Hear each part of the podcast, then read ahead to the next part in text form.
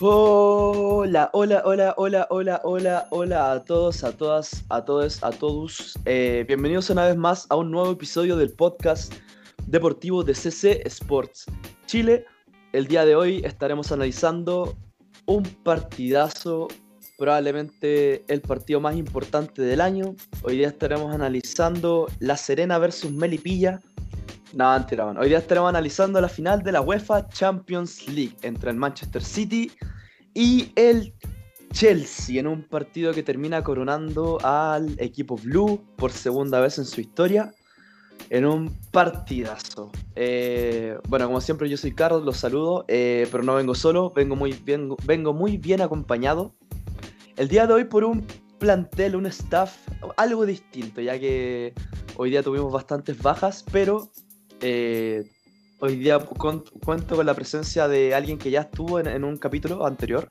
Eh, Tomás Hurtado, ¿cómo estás, Tomás? Buena, buena, buena. Un gusto volver acá.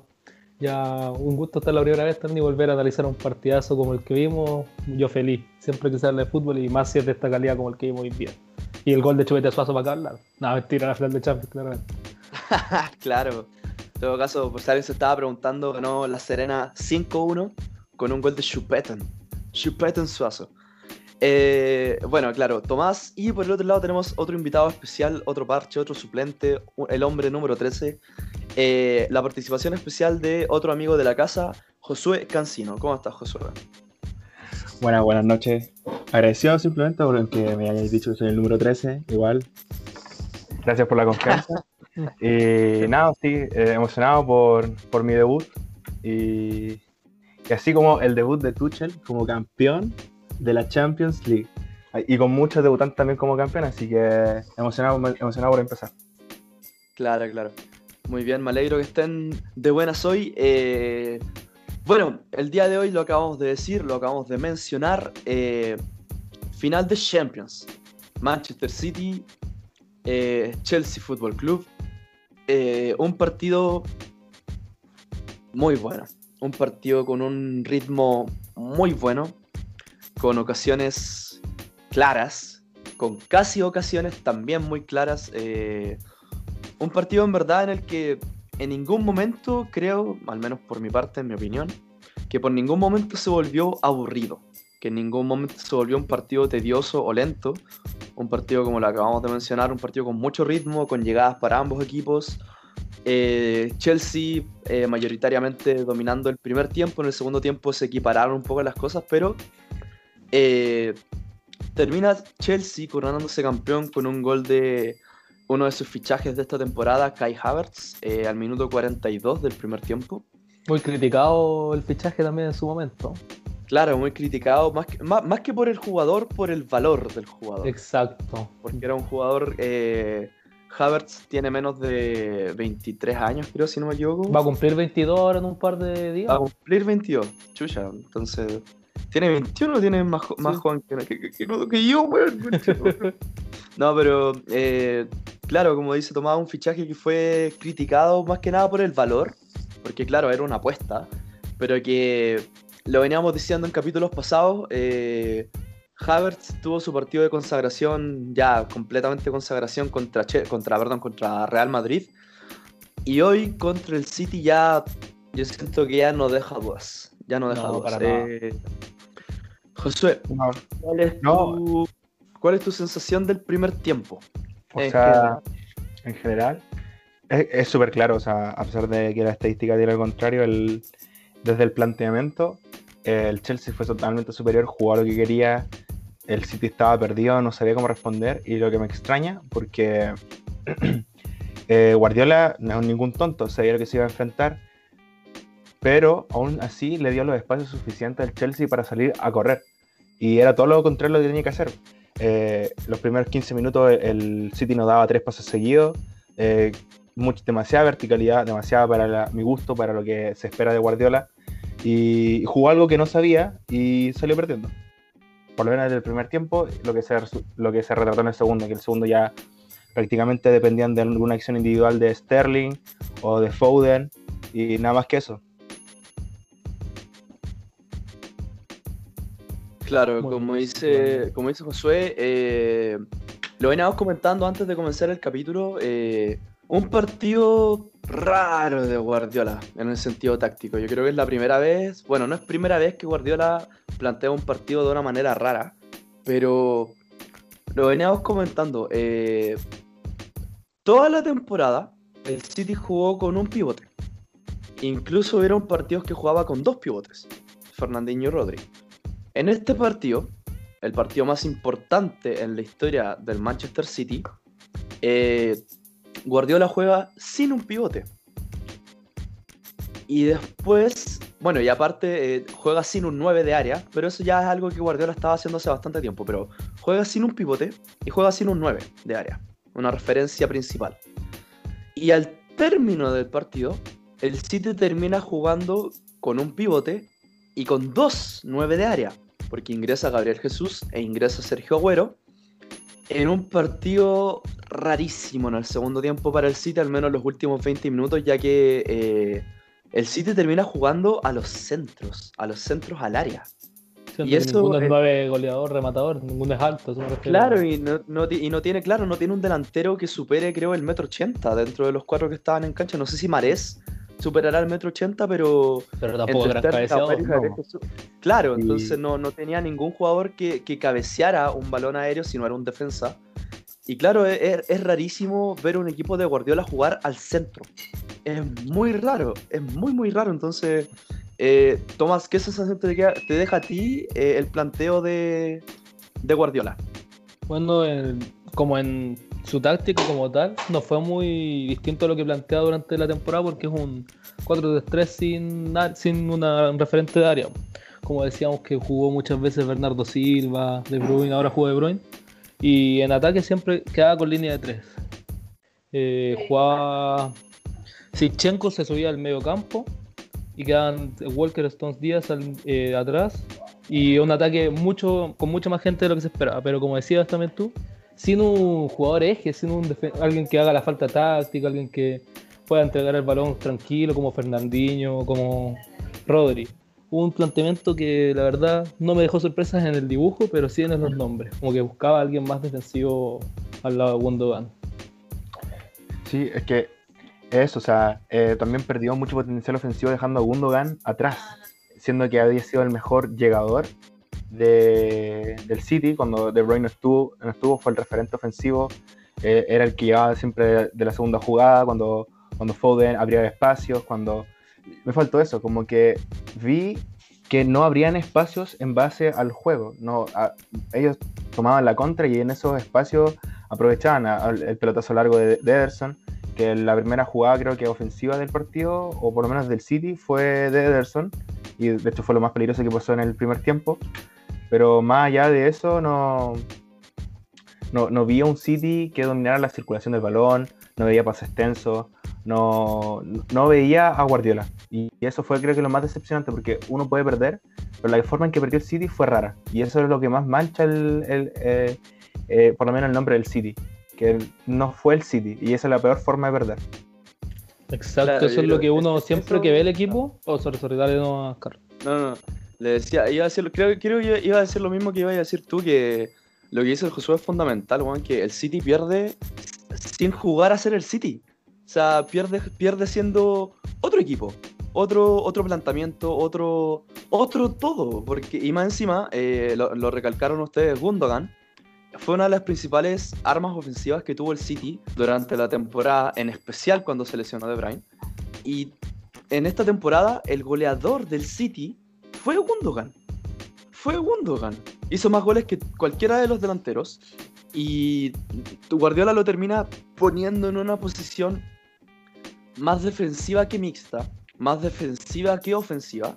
Y eso le quita mucho volumen en cuanto a, por ejemplo, si, hablamos de un mapa de calor, le quita mucho volumen a Gundogan. Mucho, man. Y en especial eh, es rara la elección de Gundogan como una especie de, de- de pivote, especie de pivote, cuando tenía a Fernandinho en un buen momento y sano, a Rodri en un buen momento y también sano, y Gundogan que es- estaba tocado hace unos pocos días por una- un, problema muscular en el, en el muslo, y que al final termina recuperándose y, de hecho, y claro, obviamente es titular, pero es, raro, weón. Es rara la elección de Gundogan. No sé qué, qué sensación les queda a ustedes.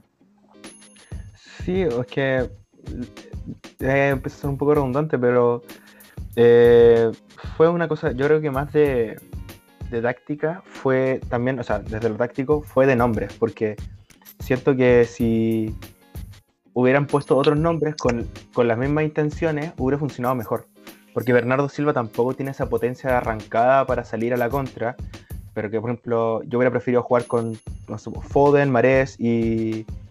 eh, bueno, y Sterling, que fue con lo que salió, pero hubiera, por ejemplo, preferido a Foden de interior que, que que a Bernardo Silva, porque Bernardo Silva tampoco tiene el talento ni la energía para presionar ni o a comparar con la que tiene Foden, por ejemplo. Entonces, siento que también fue un problema de nombres más que de las intenciones tácticas que pretendía Guardiola también.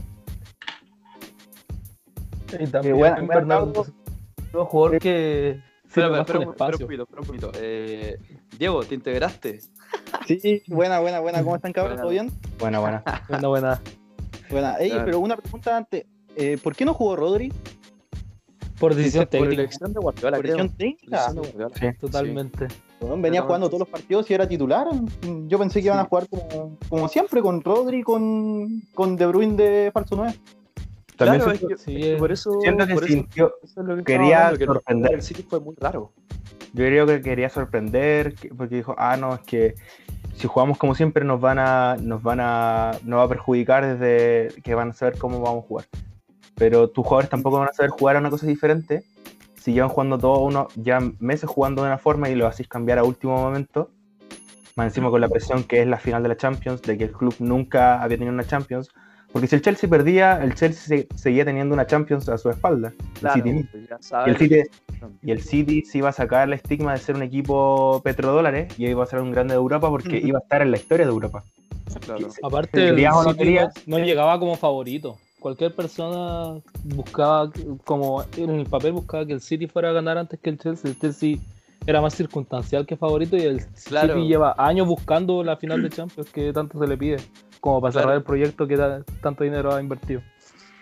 Claro, efectivamente, yo antes del partido revisé 10 casas de apuestas distintas y en todas pagaba más el City. Y esto se traduce a que para las 10 casas de apuestas el City era favorito. Para la gente que no, que, no se, que no se relacione con el mundo de las apuestas. eh, el City fue favorito eh, cuando clasificó. Estando en fase de grupos, uno nombraba 5 candidatos al título y el City estaba sí o sí. El Totalmente. Chelsea probablemente no, o quizás muy poco. Yo creo que los principales candidatos eran el City, el PSG, Real Barça, Bayern Múnich.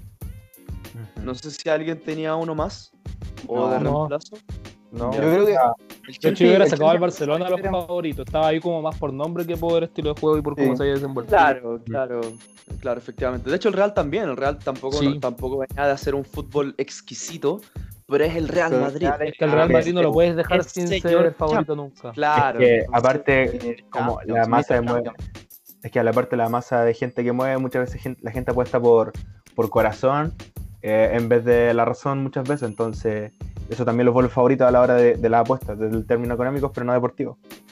Claro, efectivamente. efectivamente.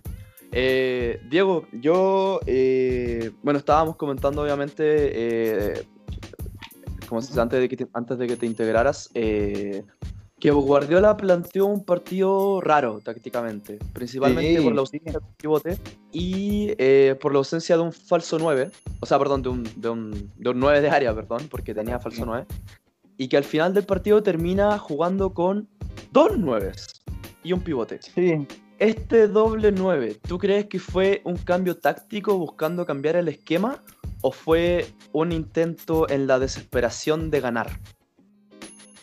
Bueno, primero, primero el- lo que hizo en el primer tiempo Guardiola, lo que yo vi y creo, creo haberlo entendido, puso a Sterling obviamente como de falso 9, pero Sterling se, era como para tener más movilidad entre todos, excepto Marés, que Marés obviamente juega por su banda ya fijo, pero entre Foden, De Bruyne y Sterling, en- y entre esos tres, yo creo que hizo eso en el primer tiempo para que los tres tuvieran la movilidad de estar como en- los tres en cualquier sector.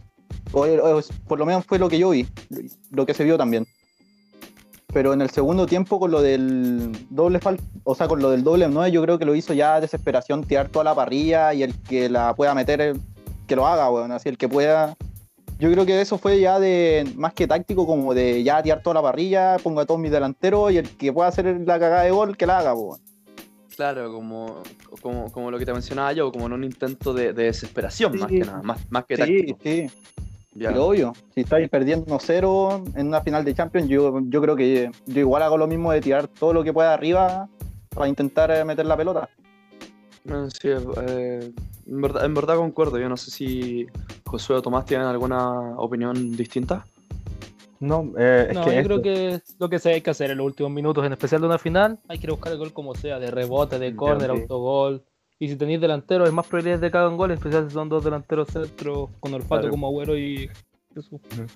Y lo que, lo que sí me sorprendió, que yo, por ejemplo, Gabriel Jesús lo tenía como un jugador un poco frío a veces del sentido de, o verde, pero la, la gana que, que imprimió en los minutos que salió, la- esa lucha que tuvo, que encaraba 1, 2, 3, le, le quitaban la pelota, bajaba de nuevo a presionar, corría de nuevo, no, encaraba. Se puso.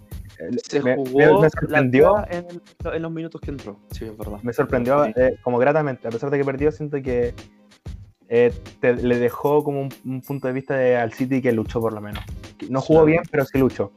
Claro. Sí, sí. Eh, otro, otro, no sé si llamarlo desorden táctico, pero algo que noté mucho en el primer tiempo al menos, fue que en salida, cuando el City tenía que salir en defensa o tenía que salir desde su lado del campo, Sinchenko no estaba como salida. No era opción de salida. No, Porque no. Sinchenko Está estaba tan adelantado. Es que yo, por eso digo, yo no sé si habrá sido desorden táctico o habrá sido una táctica de Guardiola para intentar contrarrestar a Kanté y a Rhys James. Pero Sinchenko, eh, en salida, es decir, cuando el City tenía eh, posición de ataque, por así decirlo, Sinchenko no estaba como lateral, no existía como lateral. No, estaba básicamente codeándose como extremo, o, claro, o al medio, a codearse con Kanté o a codearse Sí. con Rhys James. Sí, sí. Y, y- y la defensa del City en general estuvo muy adelantada. Muy adelantada. Yo creo que se adelantaban un poco más y terminaban viendo el partido acá conmigo, pues, weón, ¿me cachai?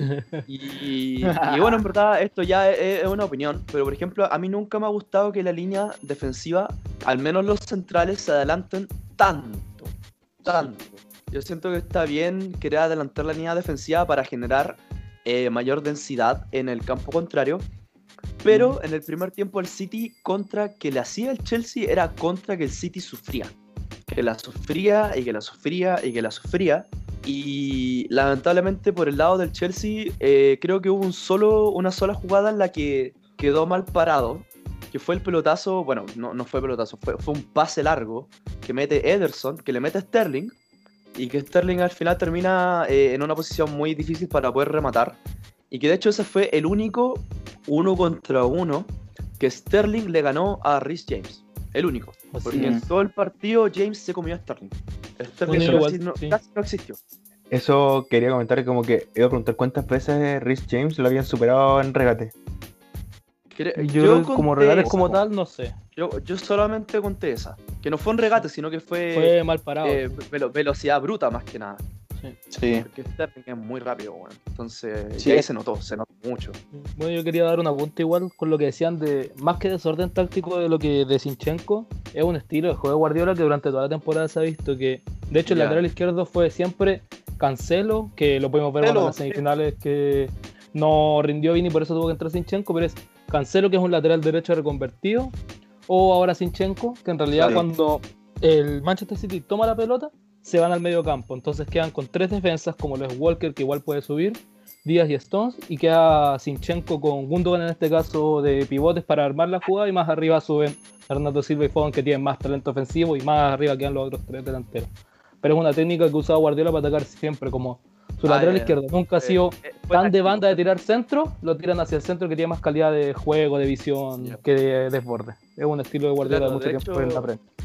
Ya, ya. De hecho, yo lo mencionaba porque Sinchenko, cuando juega por Ucrania, juega al medio. Juega de Sí, medio bueno, por lo mismo va. Pues no sí. juega de lateral. Entonces, más que nada por eso me, me quedaba la duda si era desorden táctico o si fue una Mm. derechamente un- un- una estrategia de Guardiola, pero, Bueno, no, bueno, Guardiola, esto de hecho, que- Cancelo antes pensado. estaba borrado del equipo porque de lateral no funcionaba hasta que Guardiola lo encontró la vuelta y es jugar, usarlo Sí. al medio en el ataque que funciona muy bien. Cancelo tiene un pie exquisito también y Sinchenko va lo mismo. Yo pensé que iba a jugar Cancelo, sinceramente. Yo también. Yo Me también. sorprendió ver a Sinchenko. Yo también pensé lo mismo. weón. Sí.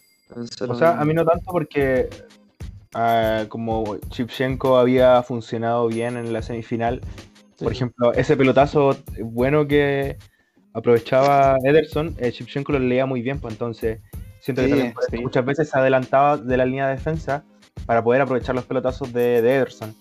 Entonces, la verdad no me sorprendió, pero es que Cancelo también tenía más potencia, pues, tiene más potencia de arrancada, tiene tiene, Tiene más llegada. tiene más fuerza, tiene más fuerza, más llegada. Por ejemplo, a Claro, James, yo creo que a Rhys James Cancelo le hubiera hecho más pelea con- en el cuerpo a cuerpo, por ejemplo, desdoblar Sí. con Sterling, Claro, pero no, no sé, pero tampoco me pareció extraño. Siento que igual habría sido una buena opción, pero no, no, no Sí. lo más extraño que hacer. No. Claro. No, y- claro, en verdad, yo pensé que iba a ser eh, titular Cancelo, pero me sorprendió que, que fuese titular Sinchenko, no mucho, porque en verdad No, yo siento cualquiera de las dos opciones hubiese sido eh, igual de buenas, creo que yo, o, o sea, igual de buenas creo yo. Eh, lo que sí, obviamente, como dijo Josué, Cancelo te aporta mucho más eh, en, en lo que es el físico, porque si tenéis que pelear una pelota cuerpo a cuerpo, eh, Cancelo probablemente tenga muchas más chances de ganar que Sinchenko, porque Sinchenko es, es, es flaquito, ¿me caché? O sea, pr- probablemente te pueda ganar igual, pero por ese tipo, en, en probabilidad, Cancelo gana. Ahora lo que tiene Sinchenko que no tiene Cancelo es recuperación defensiva, porque partido que yo veo que Cancelo sube mucho, no baja. O cuando, le toca, o cuando le toca bajar, baja, baja pero no llega, porque está tan adelantado que no alcanza a defender. En cambio, Sinchenko yo siento que es un poco más eh, recatado, porque si bien pasa, pasa casi siempre en el área contraria o, en, el, o en, el- en la mitad de cancha del adversario, cuando toca defender casi siempre llega, o al menos trata de estar cerca de la jugada. Lo cual siento Mm. que es, es obviamente algo que hay que tener a considerar cuando, cuando te atacan, ¿me cachai? Porque Sí, po. si tú juegas con una línea de cuatro, la idea es que los cuatro estén defendiendo cuando te ataquen, ¿me cachai? Entonces, si tú Ujú, juegas sí, con. Cancelo, básicamente una línea de tres, porque, porque Cancelo pasa a ser un carrilero.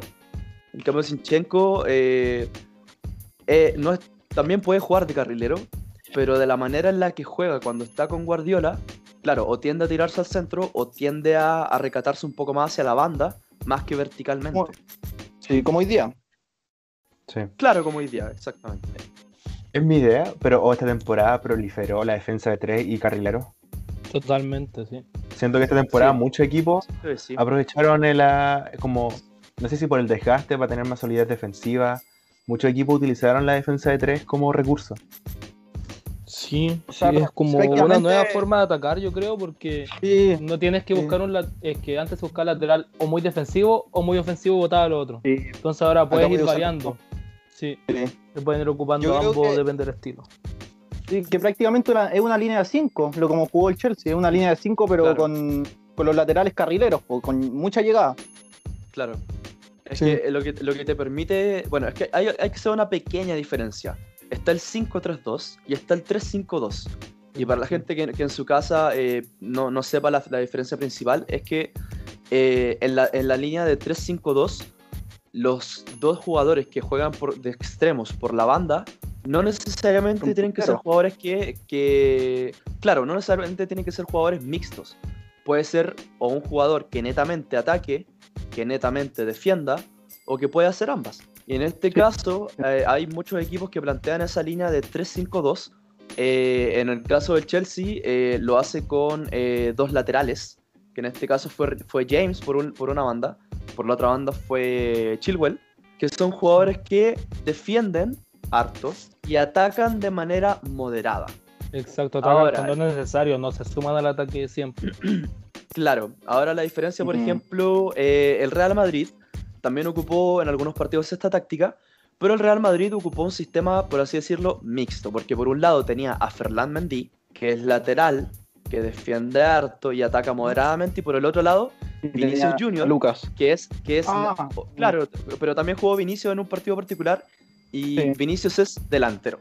netamente. Entonces, por una banda, lo que tú, lo que hace básicamente, eh, lo, o lo que intentó hacer el Real Madrid, porque obviamente no pasó de, no pasó a la final, fue tratar de inclinar un poco la cancha y tener eh, más ataque por una banda en específico, que obviamente en este caso fue la de la banda derecha, que fue por donde jugó Vinicius, a pesar de que normalmente juega por la banda izquierda. Pero claro, es una, es una, es una táctica que no se veía mucho, en verdad. Hace mucho tiempo que yo no veía un. Bueno, tantos equipos jugando con línea de tres atrás. Eh, pero claro, yo estoy de acuerdo, porque siento que hay muchos equipos que intentaron o que derechamente establecieron una línea de tres. Obviamente algunos con más eh, frutos que otras. Pero lo encuentro interesante porque esta, esta era era una era del 4-3-3 fijo. Casi todos los equipos jugaban con un 4-3-3. Después Eh, evolucionar al 4-2-3-1. Claro, en 4-2-3-1 con tres volantes, por así decirlo, de salida, que podían ser volantes ofensivos, podían ser extremos, podía ser un delantero retrasado, un segundo delantero. Y ahora eh, el 3-5-2, claro, te aporta otro tipo de variación, pero no tanto en el medio, sino que más por las bandas. Entonces Sí. te da más oxígeno, más variación de jugador por las bandas. Sí.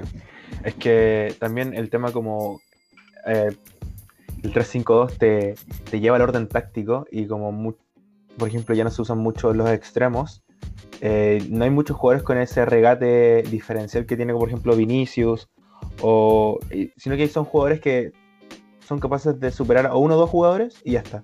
No son esos como Mm. de antaño. Entonces, el 3-5-2 o el 5-3-2 eh, te lleva al orden táctico a estar mejor posicionado, a estar mejor parado y, y poder salir desde el, desde el medio campo al ataque o a la defensa.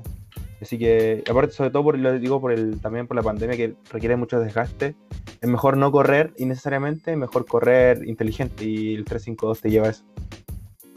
Claro. Uno de los equipos que fue pionero en esta era, obviamente no fue el primer equipo que jugó con esta alineación, pero dentro de esta era, los últimos, se podría decir los últimos tres años, uno de los equipos que fue pionero en esta alineación de 5-3-2 fue el Wolverhampton, el equipo inglés, porque jugaba con una línea de 5, con, bueno, no me acuerdo de todos los titulares, pero eh, Doherty, eh, Doherty mediocampista retrasado, así que también. Claro, eh, una innovación. Doher- Doherty, Dendonker, eh, Connor Cody, eh, puta, los laterales no me acuerdo, weón. Uno era eh, un buen español, uno chatito. Johnny. Otto por la izquierda. Johnny Otto, eso, Johnny Otto. Y el lateral derecho no me acuerdo, porque, pero después fue el que. Después fue Semedo, que llegó desde el Sí. Barça. En el medio era una línea fija, Moutinho con Neves. Neves. Fijo. Y eso no se movía nunca. No lo movían nunca. Eran los dos hueones y no cambiaban a nadie. Y arriba, eh, Adama Traoré por un lado, eh, Jiménez eh, por el medio y en su tiempo Diogo Jota. Hoy en Otto día- Pedro Neto. Claro, hoy en día es Podense el que ocupa esa posición más que nada. Pero claro, era una línea de 5-2-3, perdón, 2-5-2-3. Y claro, uno dice, uy, línea de 5, puta, weón, van a estar arratonados todo el partido. Pero claro, en verdad no era eso, sino que era un equipo que eh, no arriesgaba en defensa y que en ataque tenía básicamente dos jugadores por banda. Y Sí, cuando sí. tenía un jugador como Adama Traoré por un lado, ya es peligro, pues, bueno, imagínate dos. Un, un- un infierno por esa banda, pues, bueno. Al menos en el, en el, al menos si es que lo pilláis, pues, bueno. Exacto, se lo voy a agarrar. Claro. Eh, pasando un poco más al lado del Chelsea. eh, bueno, la figura del partido yo siento que está entre Kanté o Havertz. Yo creo que No es Havertz. ya tocanté. Es que Ya, desde el punto de vista ofensivo, eh, creador, siento que Havertz rompiéndole, no, no creador, sino que amenaza constante, Havertz fue siempre amenaza constante, o sea, hasta los últimos minutos Sí. eh, hacía, hacía la- noto. el desmarque de ruptura constante, no dejaba a los centrales tranquilos, y bueno, Kanté, es que está, no sé si, si es porque es chico, o, Una una o- o no sé, pero de la nada aparece por, por debajo y, y- y le saca la pelota, pero de verdad... Eh, impresionante. Weón, le saca una pelota de. Bruyne muy buena, le saca una pelota de Bruyne muy, Sí, muy en bien una parada. barriga, ¿o no? No lo alcanza se va buenísima, Una su Y una madre. marea al final también, que era la típica Sí. de mareas de la derecha hacia el centro, que se había sacado dos regates ya. Estaba Sí, para le- aparece Kanté. Weón, Mm. es, es, Sí, es- es weón. impresionante el, Lo el que corre, despliegue weón, lo físico que que tiene corre. Kanté, weón. Pero, pero Sí. no es que corra mucho solamente, sino que corre inteligente. Sabe para dónde va a ir la pelota, sabe cómo ir la jugada y corta en el punto justo. No, no, no Lee arriesga nada. Exactamente. Lee muy Pero- bien la jugada este. O sea, esto puede ser como muy nacionalista, pero nada, pero me recuerda al, al Vial de la Juventus, que, que, que era una inteligencia. Sí, sí, Ah, que era. Yo, por lo menos, de jugadores así, he visto muy poco y entre esos está Kanté y Vidal. Sí, fuera huevo, fuera huevo. Mm. Sí. Claro, hay muy pocos jugadores que, que sean tan efectivos en el box to box. Obviamente, ah, si uno dice, oye, pero Modric eh, ganó balón de oro, es mejor. Cl- Claro, o sea, Modric tiene sus. eh, tiene otras características, claro, tiene otras características. O sea, el pase que tiene Modric no lo tiene Vidal, no, no lo tiene Kanté, pero cuando hablamos de la, de la efectividad del rendimiento, de la energía en el box to box, que es básicamente llegar de área a área para la gente que, que desconozca, eh, hoy, hoy en día yo no sé si hay un mediocampista más efectivo que Kanté en ese Yo aspecto, creo que nadie. en el box to No. box. No, creo- no, No. tampoco. O quizás. Yo, el- por el- yo, yo siento que uno que le respira en la nuca es Kimmich. Pero sí, sería, Sí. pero es que Kimmich Yo- es no un poquito más. más defensivo yo encuentro. claro, No, y- es, más y es- y es defensivo, más- pero- y es más limpio con el balón, o sea, es un poco más exquisito. Sí. eh, claro. ejemplo, si habláramos de potencial de jóvenes, por ejemplo, eh, Valverde y De Jong tienen una buena capacidad del box to box por, por juventud. Pero Sí. eh, el tema es que Kanté es muy inteligente para llegar, para saber, saber cuándo llegar y cuándo retroceder, en qué momento aparecer y, en- y cuándo no aparecer. Sí. Entonces, yo me fijé eso, yo pensé, este partido dije, me voy a fijar si Kanté corre como pollo loco o, o corre inteligente. Como hablábamos de McTominay el otro día, analizando la Europa, la Europa League. Oh, Son sí, jugadores totalmente distintos. Claro, McTominay claro, corre claro. hasta morir Corrió. y Kanté corre lo Corrió como. Corrió después de pegarse un, un- una línea de sal ahí en, la, en el camarín. Eh, un punto muy importante, muy importante fue el partido de Christensen. Que entró a reemplazar a, a probablemente el jugador más. Bueno, de hecho, el único jugador del Chelsea que había jugado una final de Champions, que fue Thiago Silva. No, hay otro Eh, más, ojo, ojo, aquí hay un dato que nadie se lo espera. Pulisic. No, Kovacic es su cuarta. Ah, Kovacic, eso, me su cuarta Ah, Champions. sí. con el Real, Sí, po. Mateo Pero cuatro sí, Champions. Pero en la jugó. Contra, Sí, Jugó alguna, alguna entró creo, pero estaba, tiene Ah, la medalla al menos. Su cuarta medalla de Sí. Champions. Bueno, bueno. No, pero me refiero, jugó en la final. Ah, sí, Puntualmente. sí, sí, sí. Sí, sí, sí, no, sí jugó. Ya, ya. Eh, bueno, entonces cambio mi, mi frase. Eh, de los titulares, Thiago Silva Ay, era el único que tenía experiencia en una final de Champions. Y llega Christensen a reemplazarlo porque Thiago Silva salió tocado. Y hace un partido perfecto. Correcto, sí. No, no, no pifió, no quedó mal parado. Y en verdad, yo cuando vi que salió Thiago Silva, yo dije, uh, complejo. Complejo. Igual pensé que se le iba a En complicar la cosa. Claro, en especial en una línea de tres donde Thiago Silva era el líbero. Entonces, pero O sea, claro, llega, concepto- llega, llega Christensen y dice, tranquilo papito, aquí estoy yo. Y en verdad, como te digo, la defensa del Chelsea siento que no cometió errores. No. Es que están demasiado mentalizados. Y eso es todo. Yo creo que esto demuestra que esto es un equipo de entrenador. O sea, que es un equipo de autor. Aquí se nota solo la mano de Tuchel. Y por ejemplo, y esto valora más las cosas que hizo el PSG, porque el PSG suelen decir, no, es que son las estrellas, Neymar, eh, Mbappé, sí, porque quizá el PSG tiene más, po- más potencial individual que el Chelsea. Pero es- le da más valor al trabajo que, que ha hecho Tuchel, y, eh, o Tuchel, no sé cómo se pronuncia. Y también me da un poco de, de satisfacción, a pesar de que yo soy de Pep Guardiola, eh, de que Tuchel le haya pintado la cara al PSG a un equipo que no siento que tenga un proyecto serio y demuestra que si hubieran confiado en Tuchel, más que en los jugadores, quizás hubieran dado para más como equipo.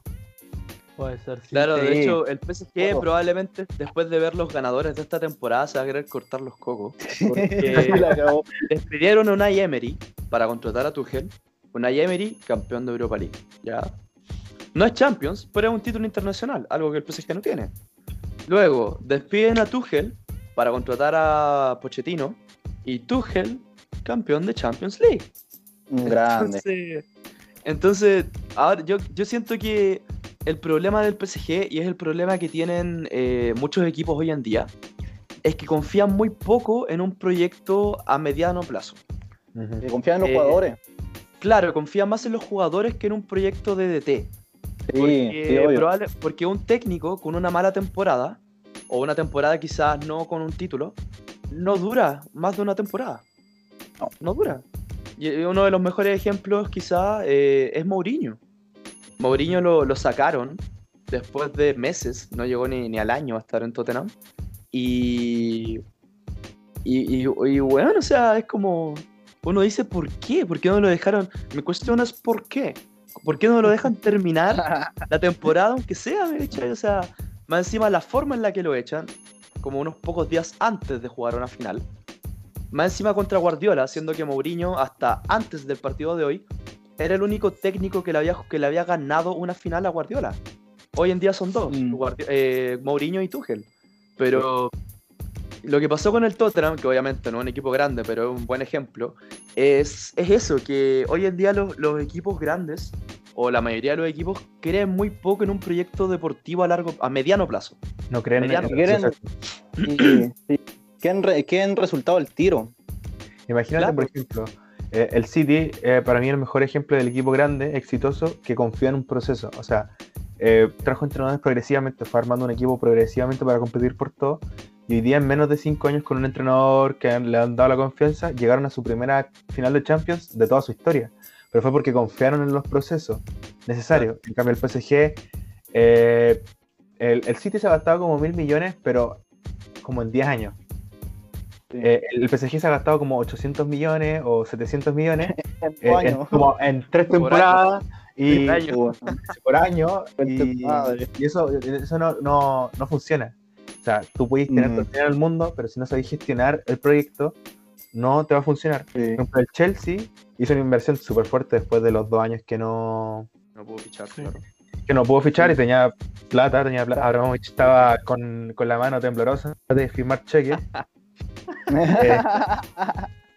Che, madre. Y, y, y Abramovich, dentro de todo, confió en, confiaba en los entrenadores. Vio que Lampard quizás ya no, no daba para más, pero trajo a un entrenador de, de categoría que sabía que, por ejemplo, habían Sí. hartos jugadores alemanes o ale- jugadores que Tuchel conocía, por ejemplo, como Thiago Silva, que era el líder, que se había vuelto un líder del vestuario en nada. O sea, de nada llegó Ah, sí. capitán. Y Pulisic también. Pulisic lo también. en Dortmund. Entonces dijeron, a que Tuchel eh, para mí fue la clave total, como a- al Bayern fue traer a Flick a mitad de temporada, que le cambió el equipo. Y, y eso habla también muy bien de la escuela alemana de que está sacando los entrenadores y también de los equipos de la Premier, que la, para mí la escuela, los entrenadores alemanes y los eh, equipos ingleses es una combinación letal. Sí, Sí. sí. Sí, no, Eh, no, Es además- que yo creo que es súper bueno lo que Dale, decía. ¿Mm? Eh, Claro, claro. eh, eh. Chelsea cuando despidió a Lampard buscó un entrenador para los jugadores que trajo. Porque Bender, Pulisic, Thiago Silva, Havertz estaban jugando algunos más, algunos menos con Lampard. Pero cuando lo echan buscan a alguien que los conozca y que juegue un estilo con los que los va a sacar el máximo proyecto. Y ahí traen a Tuchel Claro. y se nota al tiro la mano.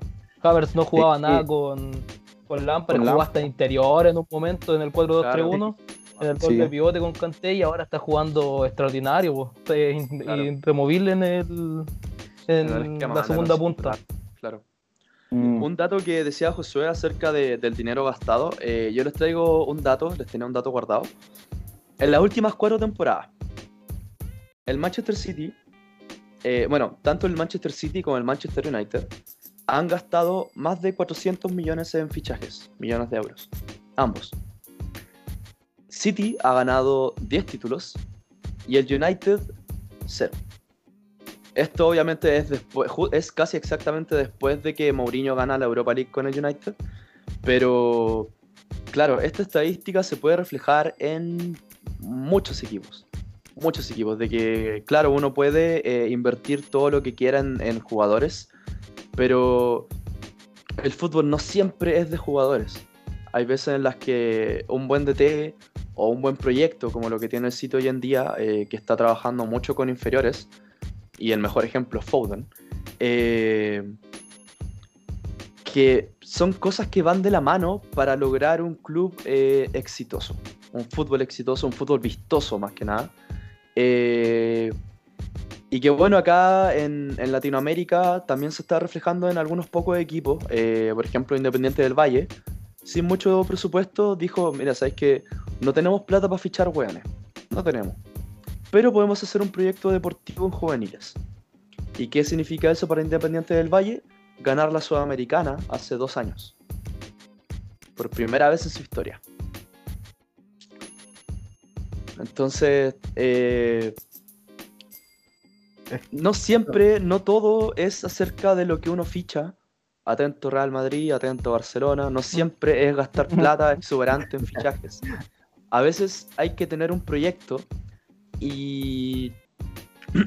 y bueno, yo creo que lo que acabo de mencionar eh, es un dato lapidante en cuanto a eso, porque es mucha plata, weón. Es mucha plata. Y por último, ya, si no ganó la Champions, que era el objetivo principal, ya, pero por último, pero ganaste la liga.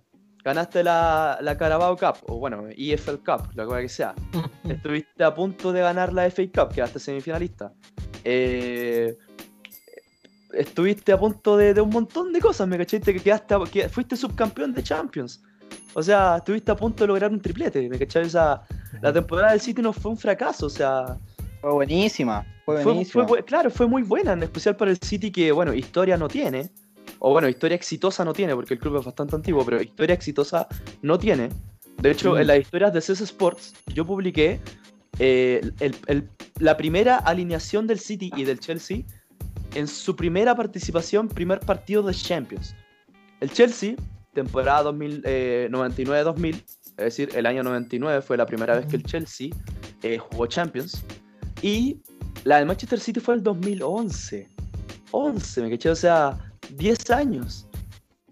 El City lleva 10 años jugando Champions y ya ha estado como unas 4 veces en semifinales. O algo así, no, una sola vez, dos veces Esta en es la segunda, una- dos- dos veces. segunda, en la segunda en semi, primera en, en la final. Entonces, claro, para el City, para mí, claro, es cuestión de tiempo, en verdad. Si siguen con Sí. este mismo proyecto slash inversión, es cosa de tiempo, en verdad.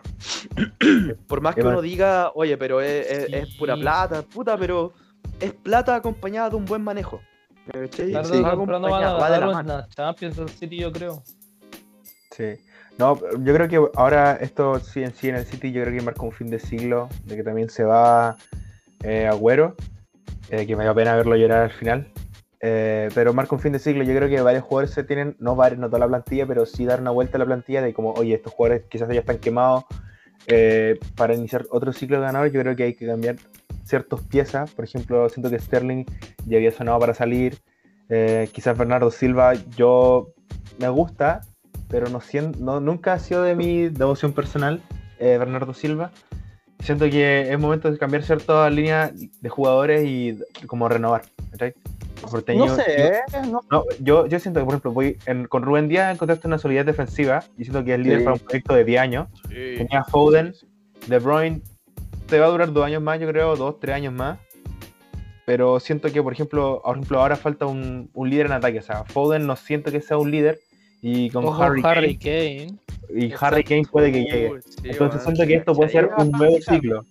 Siento que se puede hacer un nuevo Sí. ciclo para el City. No, no, ¿sabes qué? No, no sé tanto, yo, yo no concuerdo mucho con eso porque siento que el City tiene como un plantel igual joven, igual que yo creo que el plantel del City por lo menos yo lo mantendría así como el plantel que está. O sea, obviamente incorporando, no sé, ahora un 9 como, como suena Harry Kane o incorporando muy pequeños jugadores así, o sea, no pequeños jugadores, pero muy pocos jugadores.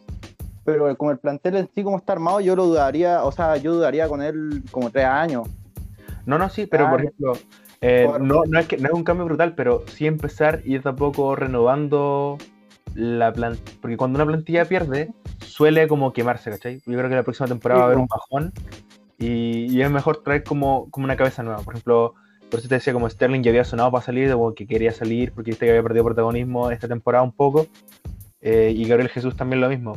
Entonces, pero eh, a, eso, me- a eso voy. O sea, Sí, por, por eso yo traería eso, po, como una como un Harry Kane y no sé, y algún mediocampista. Y era. Sí, yo, yo, yo movería mucho el equipo, sinceramente. Claro, es que ahí, ahí lo que pasa, por ejemplo, en el City, y, y que en verdad esto ya es problema de los jugadores, no es problema ni del, ni del, ni del club, ni del técnico, pero por ejemplo, Sterling dice, claro, y lo que dice Josué es verdad porque creo que lo dicen en una, en una entrevista, no, no me acuerdo qué específicamente, pero Sterling eh, había sonado para, para emigrar del City a falta de protagonismo. Claro. ¿Qué sucede acá? Sterling estaba cómodo en esa, en esa posición porque nadie le hacía competencia, ¿me cachai? Era el mejor weón que hay en el plantel en esa posición, el mejor puntero izquierdo. Apareció Foden hace unas temporadas Y se en fue temporada, po. en, esta, en esta temporada Foden, claro, se consolida, le hace la pelea a Sterling, le quita la titularidad a Sterling, y acá el problema es de Sterling, porque en vez de decir, oye puta, weón, tengo que mejorar para volver a ganarme el puesto, dice, oye, es que me quiero ir, weón, quiero ser titular. ¿Me Sí, man. Entonces, optan por el camino fácil, pues, ¿me cachai? Lo que ha pasado en muchos equipos. Por ejemplo, a alguien que no se le puede, no se le puede recriminar nada es Harry Kane. Porque bueno estuvo siempre para el Tottenham. Ahora el One se quiere ir porque obviamente cachó que, El Tottenham no, no. que- que ya, ya, ya no, ya, no, ya no pasó nada en el Tottenham, ¿me cachai? Quiere ganar Pero, algún ejemplo- título, quiere quedar marcado. Claro, quiere, quiere-. Porque más encima es un jugador que, que merece ganar algo, po, que, si Sí, Kane hubiera hecho los mismos números en el City, en el Liverpool, estaríamos hablando de uno de los mejores jugadores delanteros de la Premier moderna. Sí, Claro. yo creo que el nivel de Agüero, así como de los mejores Claro. nueve que ha habido en los últimos 5 o 7 años. Efectivamente, yo estoy completamente de acuerdo. Entonces, ahí, ahí uno ve el contraste entre un jugador que se quiere ir porque ya la cuerda no se estira más y un jugador que se quiere ir porque porque se le pusieron las cositas complicadas, weón. O sea, te llegó competencia y te quería ir al tiro, weón, ¿me cachai? O sea, puta, weón, qué paja que tengan esa mentalidad, ¿me cachai? O sea, no, no está esa ambición de, de querer ser mejor, ¿me cachai? Sí, Es como, sí. es como si Sterling mentalmente dijera, no, sabes que este es mi máximo nivel, weón, no doy más, así que mejor me voy, pues. Entonces, es una eh, eh, claro, es como raro, pues, weón. Y, en el, y respecto a lo que decía el Josué del cambio de plantel, eh, claro, yo, yo, sí- yo estoy de acuerdo con el Diego, porque siento que, claro, hay que hacer cambios pequeños, pero puntuales. En el, claro, se va Agüero, trae un 9. Pero ahora el problema es que si llega Harry Kane al City, mientras esté Guardiola, no va a Está brillar. cagado. Yo siento que no va a brillar. No, yo, Porque- yo discrepo, yo discrepo porque Kane no es un 9 al, al uso, o sea, no es como me- yo me quedo en el centro y remato, no, es un, un jugador muy asociativo, yo siento que no falso 9, pero sí no es un jugador estático, siento que a Guardiola le funcionaría muy bien en el City, sobre todo, por ejemplo, con Marés y Foden por las bandas, yo veo esa delantera y yo ni entro al campo. Sí, no, la- Es que, es que, por la- ejemplo, No, ya, mira, como, ¿sabéis qué? Tómate los tres puntos, ni ahí con un Claro. 9-0. es que por eso digo, el problema sería si Guardiola va a jugar con un 9. Porque de falso 9 Kane no va a rendir tanto. O no va a Pero, explotar su, su no, potencial. no, más no, porque Es que no. si quieren jugar de falso 9, necesita alguien que haga los goles, como lo hace con Hyun Min Son, un jugador que está al lado que Claro, se complemente. po, claro, Pero para jugar con tres, jugado- tres puntas y que él sea el falso 9, no, no creo que No va a rinda. resultar. No, no, va No, a yo, resultar. yo creo, yo creo que puede rendir porque, weón, weón enfermo que sale goleador y sale mayor asistidor, po, weón. Sí, o sea, claro, obviamente va a rendir, pero no es... Nunca weón visto esa weá en mi vida, weón. Sí, Entonces, no, no siento que sea un jugador que, como por ejemplo, como Ibrahimovic, que no, no pegó. No, o sea, tenía un talento brutal, pero en parte por actitud y, y. Pero yo creo que por la forma de jugar no pegaba con Guardiola. Entonces, No. Pero ah, Kane con es. Ah, menos mal con Guardiola. Es, No, muy no, nuevo. es, muy nuevo. Claro, es un 9 nuevo. estático. Un 9 estático. Pero Kane no, Kane baja, se asocia, fluye. sí, es verdad. Yo creo, yo creo que si tuviera más velocidad y un poco más de agilidad sería un un 10 perfecto, pero, pero como no tiene esa estructura física, eh, es un 9, pero un 9 muy que puede llegar a ser media punta. Podría que puede, Yo- yo por yo siento que- Igual... Yo siento, es que yo siento que. con Guardiola, así que no es como primer 9 que tiene, como ese... Ah, claro, sí, obviamente no es, no, es, no es el primero, Oh. con su tiempo también tuvo a, a, A a, a Eto'o, po, ¿me cachai? Sí. Pero a lo que voy es que Ah, hoy en día. Guardiola con el City, por ejemplo, hoy día el City jugó sin un 9, ¿me cachai? Sí, po. Y la posición que hoy día utilizó Foden y utilizó De Bruyne no es una posición que en la que pueda jugar Kane, creo yo. No. Entonces, por ejemplo, si el- esquema ofensivo de hoy día de Guardiola, si lo plantea la próxima temporada con un supuesto Kane en el plantel, Kane se va a No lo perder. rinde. Sí, no lo rinde. No, claro, entonces, de que es un fichajazo, es un fichajazo, ¿me cachai? Pero el problema es qué tanto rendimiento le va a sacar Guardiola a Kane, ¿me cachai? Porque si me preguntáis a mí, yo siento que Kane con Pochettino agarró mucha confianza, se transformó en el, en el estandarte del equipo, y con Mourinho explotó por completo. Yo siento que el Kane que está jugando hoy es el mejor Kane de, la- de- de- de su, de su vida, por así decirlo. Sí, este Totalmente. último año buenísimo. La temporada que tuvo, muy buena. Claro, porque pasó, pasó no solamente a ser un goleador, que, era, que es lo que era con Pochettino, sino que fue un jugador completísimo. Completísimo. Sí. Completísimo. Bueno, cabros, un poco metiendo más en el partido, el, el gol. ¿Qué opinan del gol? Minuto Oye, sí, 42. Qué golazo. ¿Qué weón. opinan? No, nos fuimos mucho y no hablamos del gol, o sea? No minuto ganas. 54 del programa y no mencionamos el gol nunca. Qué Golazo, weón, en todo caso. Bueno, es una jugada que parte con una, un pase atrás hacia el arquero Mendy. Mendy juega por eh, la banda izquierda. No me Sí. acuerdo quién pivotea, pero el pivoteo le cae a Mount. A Chilwell ya. Chilwell, Chilwell pivotea para. Mount. sí. Y Mount se da media vuelta.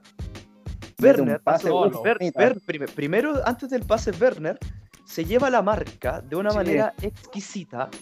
Y el la pase que le, esa le mete, claro, y el pase que le mete Mount a Havertz también exquisito. Y la definición de Havertz que fue muy buena. Lo Muy que requería la Muy jugada, si no podía hacer otra cosa. Claro, como- así, tenía que ser eso. Por Claro, estas cosas diferenciales, el Chelsea pagó por lo que pagó. Por, por eso, ese toque, eh, esa lectura de saber qué hacer. O sea, Sí.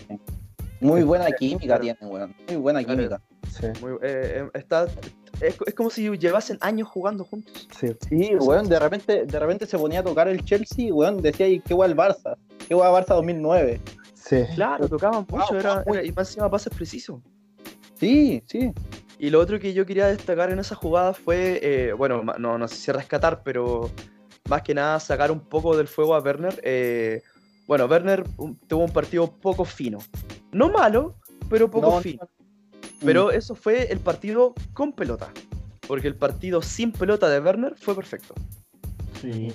Fue perfecto. weón. posiciona bien. El weón se, se mueve, Werner se mueve muy, muy bien, weón. Si el fútbol no fuera de hacer goles, Werner sería el mejor delantero del mundo. Probablemente es. sería uno de los. Si no es el mejor, está dentro del top. Es que, weón, Werner se mueve muy bien sin pelota, weón. Weón, si yo fuese hueco, Werner me hace venir en 5 segundos. Cago en la- Pero hablemos de fútbol, no nos vayamos del tema. Ay, pero sí es wea mía, weón. No, mentira. No, pero bueno, o sea. eh, claro, uno, uno siempre se queda, por ejemplo, con, oh, Werner se echó un gol, o, oh, y no definió bien, pero, por ejemplo, en el gol, Werner hace la mitad de la pega del pase, que es arrastrar la marca de Rubén. Díaz, y Havertz queda solo. es el mejor defensa también. Claro, Se entonces lleva la queda- mejor defensa de la saga. Hey, Carrot, sorry, pero creo, creo que es lo más homosexual que he escuchado en el último tiempo, weón. Weón, No, fuera, gol lo tenía anotado, weón. Yo dije, esta bala tengo que decir sí o sí, bueno, sí. Estaba, la rutina, estaba la rutina, estaba la rutina. Ahí practicando en el, en el espejo. Sí, weón, la cagó. Eh, claro, Werner, eh, para muchos, eh, catalogado como un mal fichaje, pero eh, Werner en esta temporada fue el máximo goleador del Chelsea y fue el máximo asistidor del Chelsea. Ambas. Yo encuentro que Ambas. fue un mal fichaje para Lampard, pero en el sistema de Tuchel está rindiendo muy bien. Es que el problema con Lampard es que lo hacía jugar de punta derecha. Sí. Mal, weón, qué mal. O sea, Werner pasó. En el Leipzig, Werner eh, era eh, delantero centro. Sí. En una línea Sí. con dos delanteros. Con un delantero. Que era, que era lo que a mí me encanta llamar como delanteros complementarios. Mm. Un delantero rápido. De, de atacar la pelota por la espalda del defensor, que en este caso es Werner. Y un delantero que igual es rápido, por ejemplo Paulsen, pero que en este caso cumple la función de ser el, el delantero el delantero sólido, el delantero que es físicamente más, más completo, que es como el que pivotea, por así decirlo. Entonces, eh, Un claro. Lukaku Lautaro. claro, claro, claro, claro, claro, claro. Pero por ejemplo, en el, en el Leipzig, Werner era el principal goleador del equipo. por, por mucha diferencia. De hecho, la temporada con la que llega al Chelsea es con 36 goles, creo, por el Leipzig. Igual es, es harto, es mucho, eh, son muchos goles. No, por eso es ahora- mejor goleador del mundo. Claro, de hecho estuvo en la pelea por la bota de oro. Ahora, eh, esta temporada, Werner, si es que no tengo mal los datos, marcó 12 goles. Igual uno dice, uy, pero es un tercio de lo que marcó, ¿me cachai? Un es muy poco. Pero ahora la diferencia es que Werner no es la principal eh, carta en ataque del Chelsea, ¿me cachai? ¿Cómo? Porque en el Leipzig era básicamente un 4-2-2-1-1 o un 4-4-1-1, es decir, era un jugador antes que Werner atrás. O sea que casi todas las pelotas al área eran para Werner. Todos los pases en profundidad eran para Werner. Entonces ahora en este Chelsea, con Lampard y con Tuchel, eh, Werner no es el delantero principal. O sea, si no es Werner el que ataca, es Havertz. Si no es Havertz, es Ziyech. Si no es Mount. Si no es Pulisic. Entonces, eh, lo que hizo Werner más que nada esta temporada fue, por así decirlo, eh, dividir la cantidad de goles que, que marcó con sus compañeros. ¿Me cachai? Porque, por ejemplo, Werner marcó 12 goles. Pulisic, 6. Abraham, 12. Eh, Callum Hudson-Odoi marcó 5. Olivier Giroud marcó 11. eh, Mason Mount marcó 9. Kai Havertz marcó 9. Entonces tú decís, no hay un delantero, o sea, no hay un jugador que tenga una cantidad exorbitante de goles. Pero como el- Pero en total son muchos, el total son muchos. claro, entonces Sí, bueno, suma- Es que como los goles eh, de cada jugador, son muchos goles. Entonces, eh, claro, si uno, se, si uno se basa solamente en los stats, uno dice, oye, Werner bajó mucho su cuota goleadora, weón. Pero claro, uno ve eh, el lado B de ese stat y dice, oye, marcó, marcó menos goles, pero marcó muchas asistencias eh, Sí. en un esquema de juego con tres delanteros.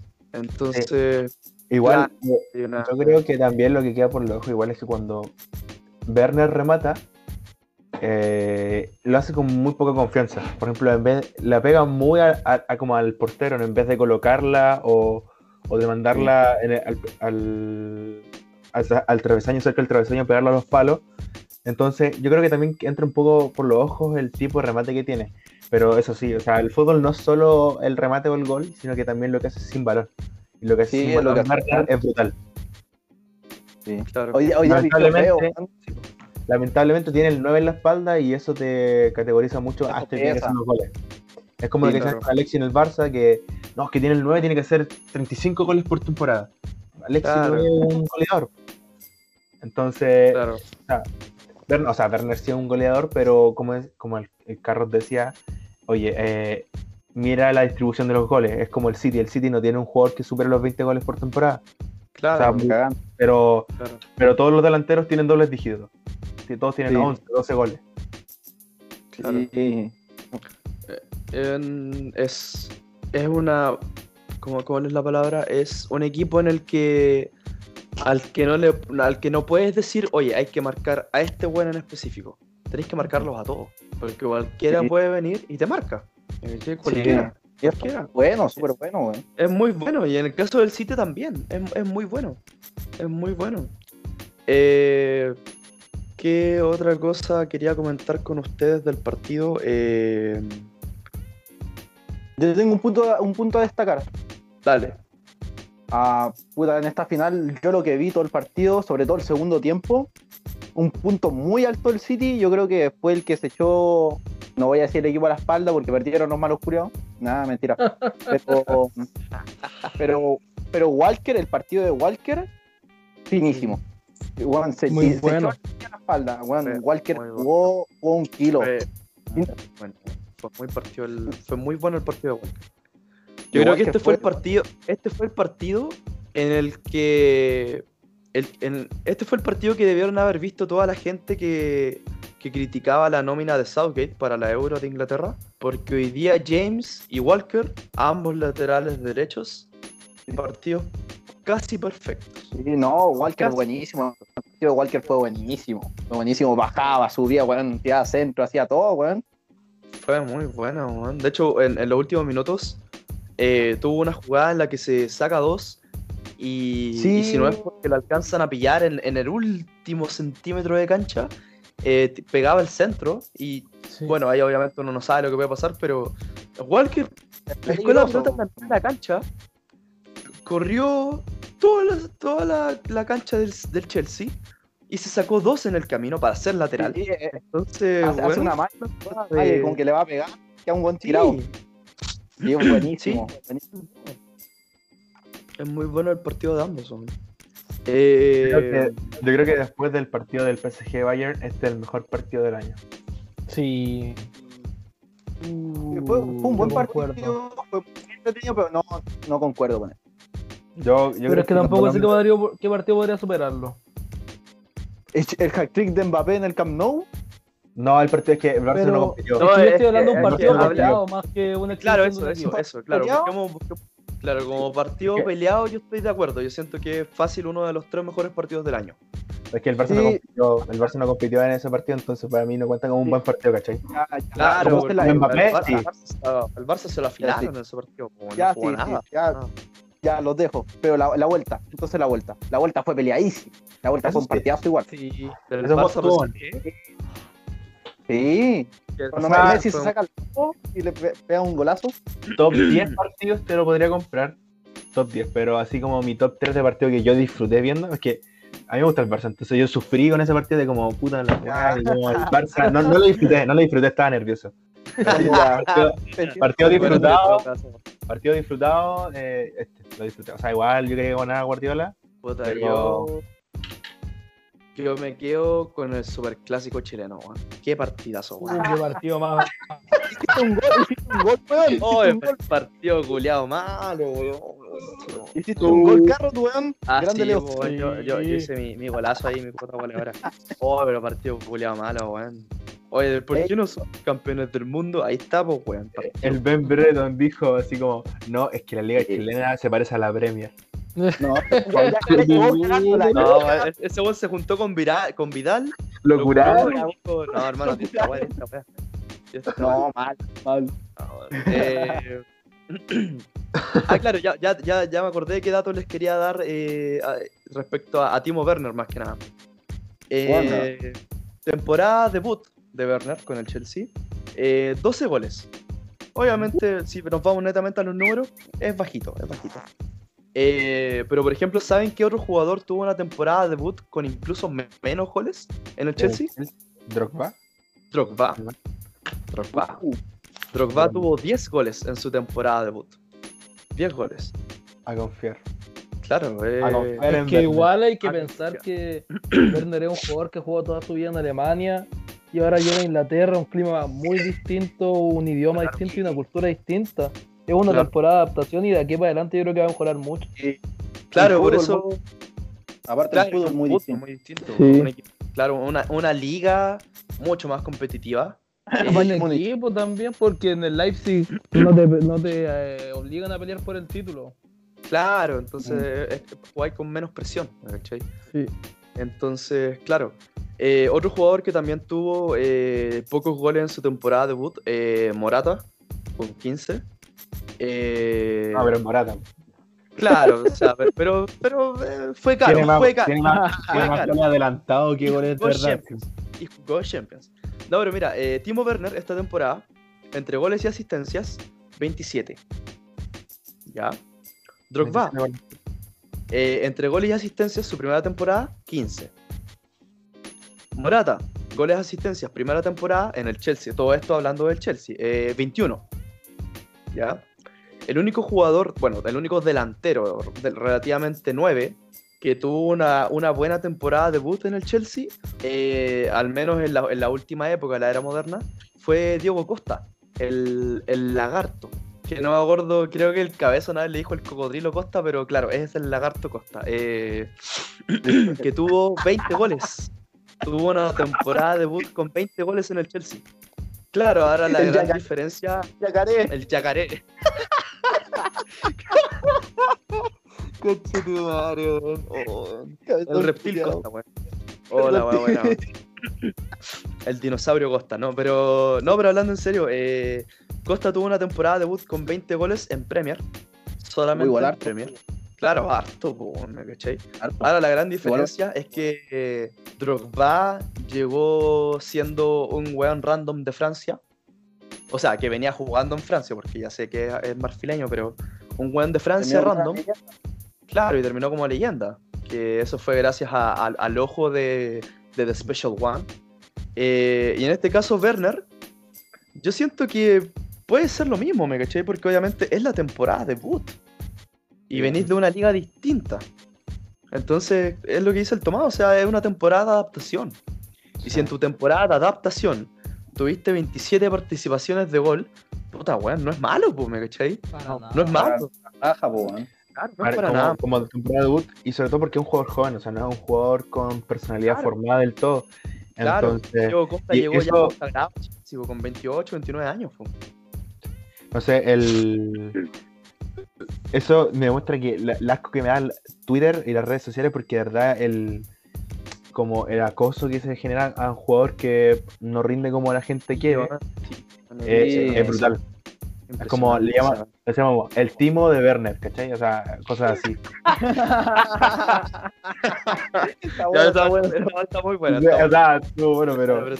Pero cosas así, así como, o, o por ejemplo, eh, no sé, po, Sergi Roberto, que bueno, no es un jugador muy bueno que digamos, pero lo llaman Sergi Romuerto, cosas así. Entonces, esas cosas siento que no, no me gustan, así. En lo personal no me gusta, o sea, da risa, pero no me gusta que se haga eso con los Sí, jugadores. no, sí, obvio, po, pero los- siempre van a tener hate, po. La- los, weón, los periodistas son unos conchos su madre, weón. Claro, siento que eso es ser muy sensacionalista, ¿me cachai? Ujú. Sí. Porque uno dice.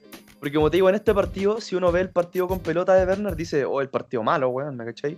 Pero Eh, puta, o sea, hecho no, todo no- así, no jugáis solamente con pelota, ¿me cachai? También jugáis sin pelota. Entonces, por eso digo que el partido de Werner no fue malo, fue poco fino, que es una gran diferencia, ¿me cachai? Sí. Y, y, bueno, otro dato eh, que en verdad es eh, avasallante. eh, últimos tres DTs campeones de Champions alemanes. Sí, Mm. Uh, viene no. la- Lo que iba diciendo, Es el presente y el futuro. lo que estaba diciendo, así como Klopp, Flick, Tuchel. La escuela alemana está arrasando. Claro, Está arrasando, hace- según yo, hace rato. Hace rato está arrasando la escuela Sí, alemana. Solamente que ahora se está notando en Champions y todo, pero, weón, la escuela alemana está brígida. Brígida, brígida, brígida. O sea que Alemania siempre ha sido brígido, pero Sí. Es como que había pasado desapercibido un par de años por el dominio de lo- del fútbol español. Claro. Sí, después del español el inglés, pues ahora se viene como. Bueno, sigue siendo el inglés, pero con de escuela alemana. Claro, claro. Sí. Gol alemán, DT alemán. claro. Eh, Sí. Otro dato que Tuchel se convierte en el primer técnico que juega, bueno, esto fue antes del partido, pero se convierte en el primer técnico final. que juega finales consecutivas con equipos distintos Uh, y se convierte en el tercer técnico de Champions, de Champions League, que, que juega eh, finales consecutivas y que pierde la primera y gana la segunda. Es un poco más rebuscado, pero Sí, pero. eh, pero dato- Claro, Jupp Heynckes, o Heynckes, no, no sé cómo se pronunciará Jupp Heynckes, digamos. Heynckes. Eh, Heynckes, eh, 2012, pierde precisamente ante Chelsea. Temporada siguiente, campeón gana. con el Bayern, con el Bayern Múnich.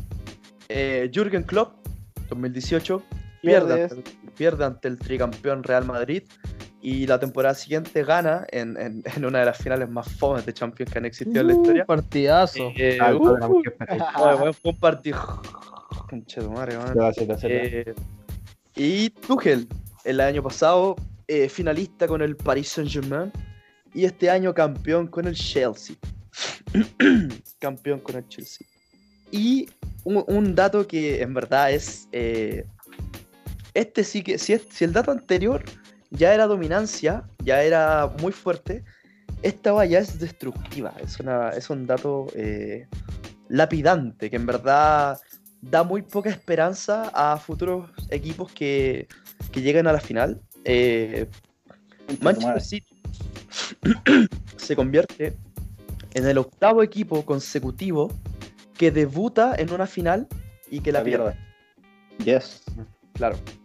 Ahora, eh, uno dirá ya, pero en Champions, obviamente, en Champions. Eh, ¿Quiénes fueron los anteriores? Eh, bueno, el primero fue Valencia, en la temporada 99-2000, que pierde 3-0 ante el Real, de manera lapidante, en verdad. fue un- no, no- no había mucho que hacer ahí. el segundo, Bayern Leverkusen. También contra el Real. Claro, también contra el Real pierde 2 a 1 con ese, con ese golazo de Zidane, weón. El Grande equipo pelado. de las aspirinas, el equipo de, del humilde Charles Aranguis, del hombre que se tiñe el, peño- el pelo con yubi y celebra comiendo pan con chucho. Eh, tercer equipo, temporada 2003-2004, el Mónaco, que perdió ante The Special One, ante el Porto de Mourinho. 3-0, lapidante. Cuarto equipo, Arsenal, temporada 2005-2006, pierde contra el Barcelona por un marcador de 2 a 1 con ese gol agónico de Giuliano Belletti. Eh, Jugadorazo. quinto equipo- jugador- No, verdad. Sí, sí, se podría decir que sí. Eh, quinto, equi- quinto equipo, precisamente el Chelsea, que perdió contra el United en la temporada 2007-2008. aquel partido que... Qué, qué buenos penales. Claro, aquel partido que en el que falla, eh, falla nuestro querido Siu. Falla después John Terry. Pero hace el gol, verdad- pero hace el gol. Ah, claro, Sí, marca el gol. Claro, marca el gol. Eh, luego, claro, se, se resbala Terry. Y esto es algo que yo encuentro muy injusto en, en el fútbol, weón. Hay, hay que ser más justos con Terry.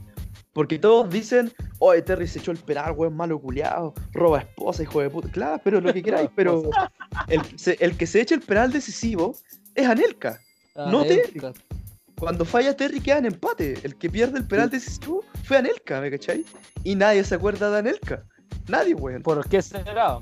¿Por qué será? po? Pero claro, o sea, la vida es injusta con Terry.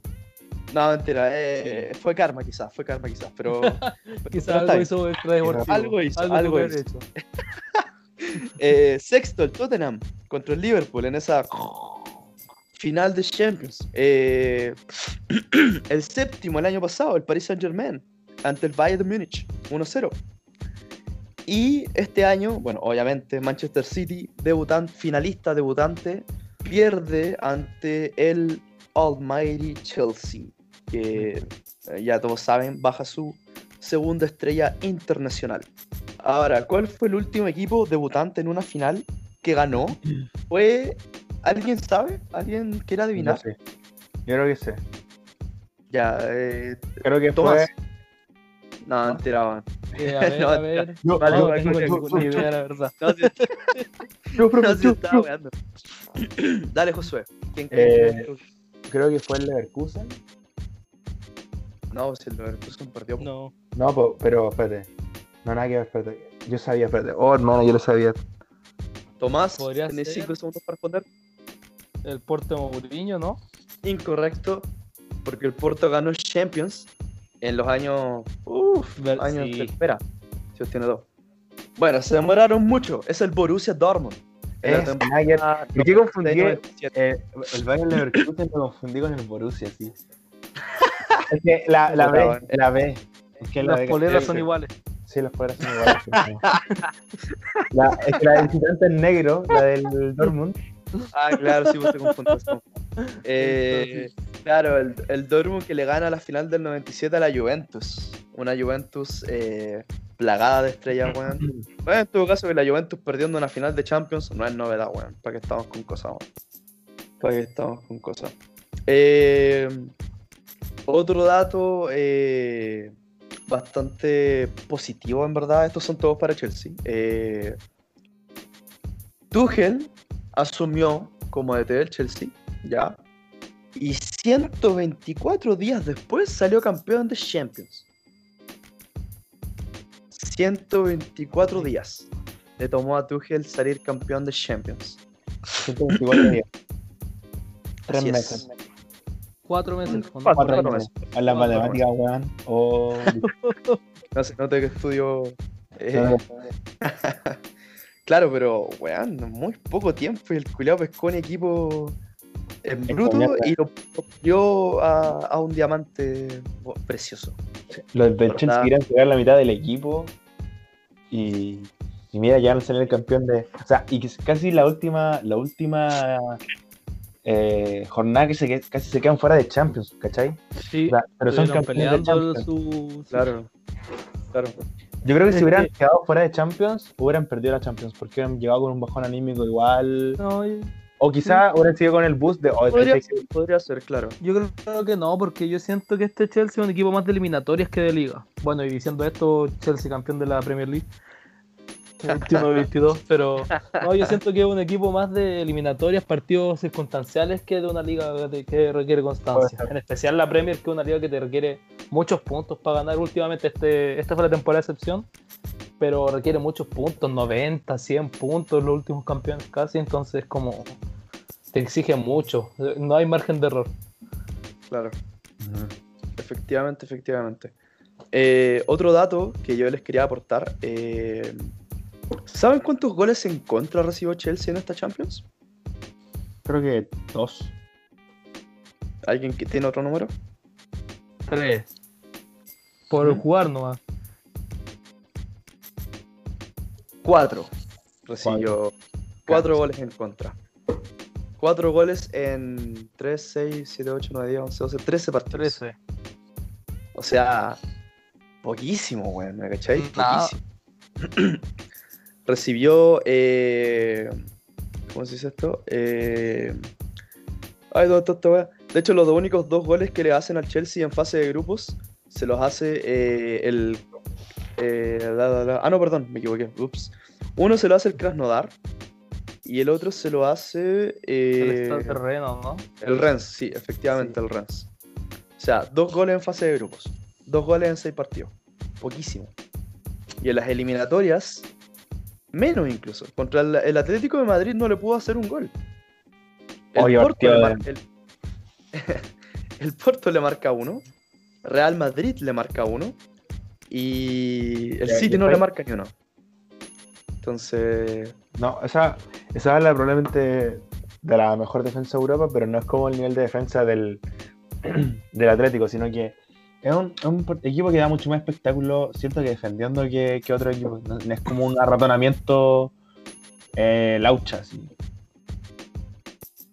O sea, es que yo creo que el, el Chelsea tiene su línea defensiva muy abajo, en el borde del área y juega lo que quieras, pero no vaya a entrar. Pero aún así, ese juega lo que quieras con la presión de Kanté, de Jorginho, de Werner. Te corren igual, no te dejan jugar tranquilo No, como lo hace un equipo defensivo cualquiera. No Te te dicen, esperan. tú del área hacia adentro no entras. Y del área hacia atrás te vamos a presionar como loco hasta que perdáis la pelota. No te vamos a jugar Juan tranquilo nunca. Exactamente. Entonces siento que eh, la defensa fue perfecta, la, del- la del Chelsea no, no- hace tiempo que no había algo tan sólido como que te desesperanzara tanto ver a un equipo y no poder entrar así como que el City, no sé, estaba como ahogado, como que no, no era capaz de, de encontrar un camino real.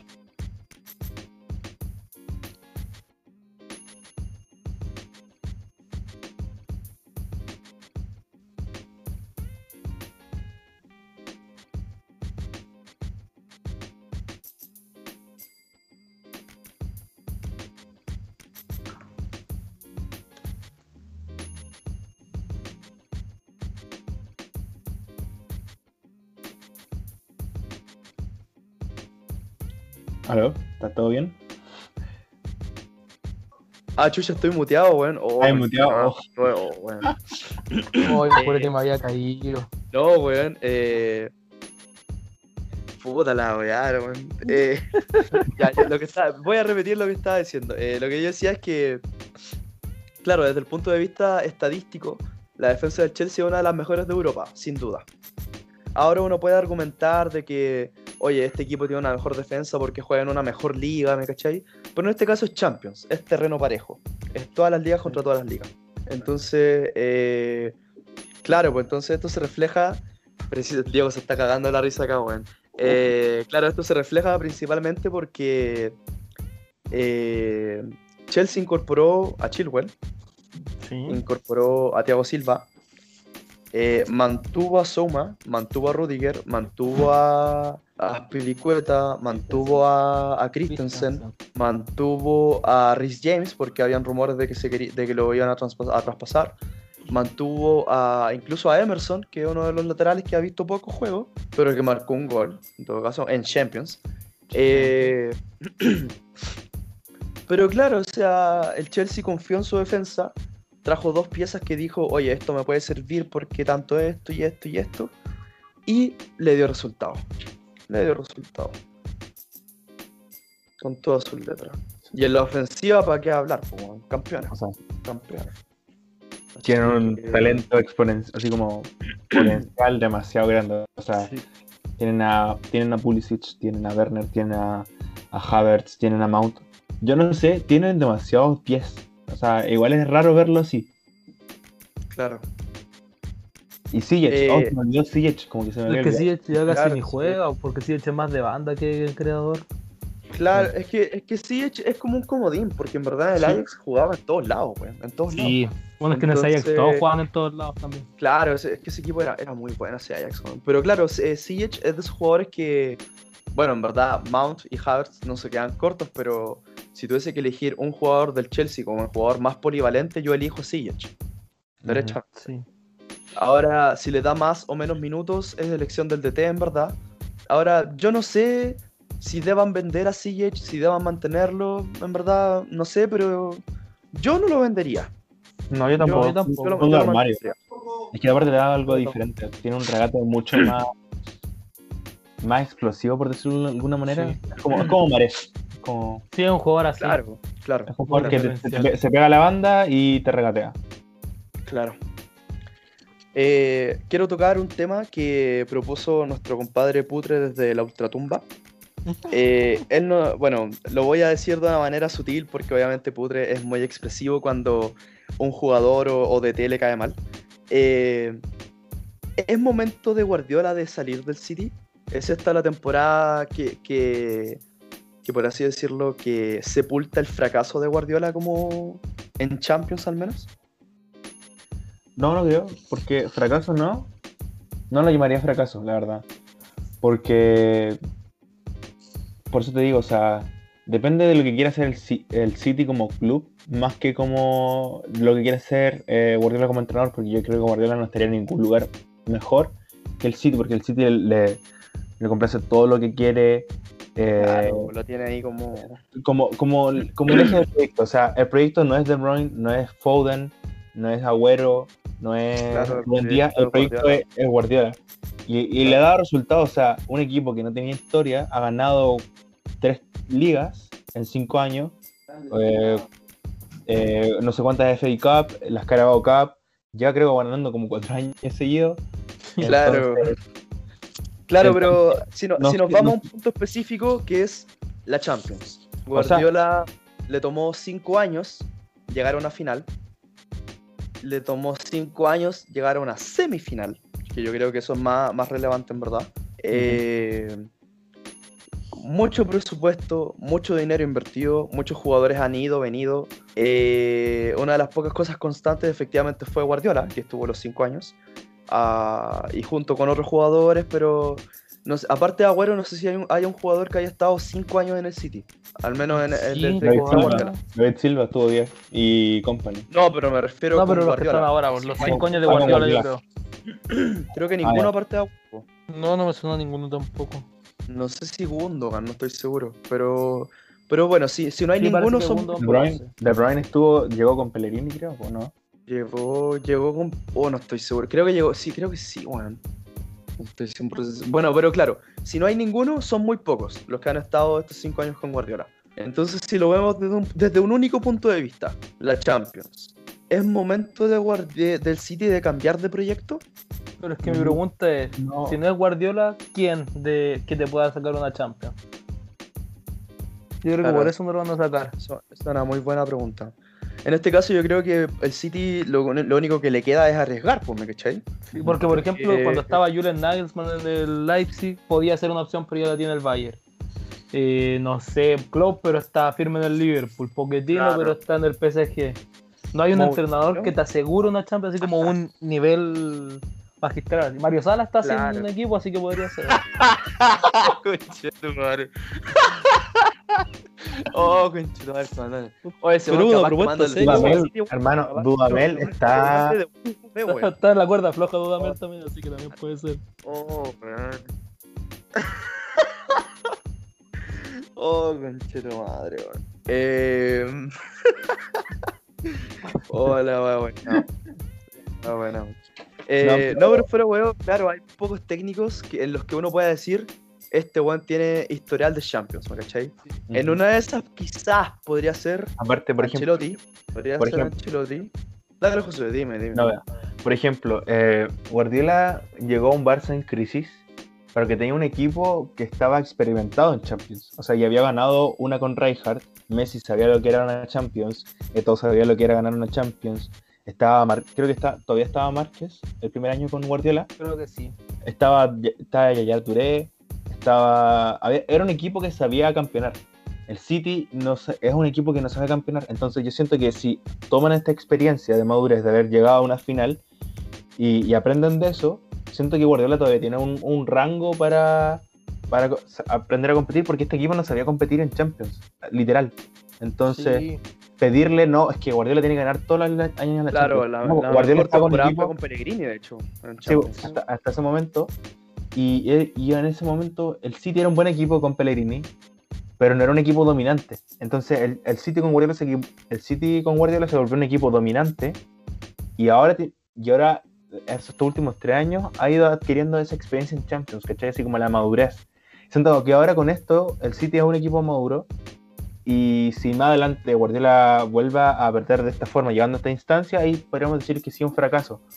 Pero llamar fracaso en este momento a, a Guardiola a- o a lo que ha hecho Guardiola con el City, siento que es un poco como sens- sensacionalista.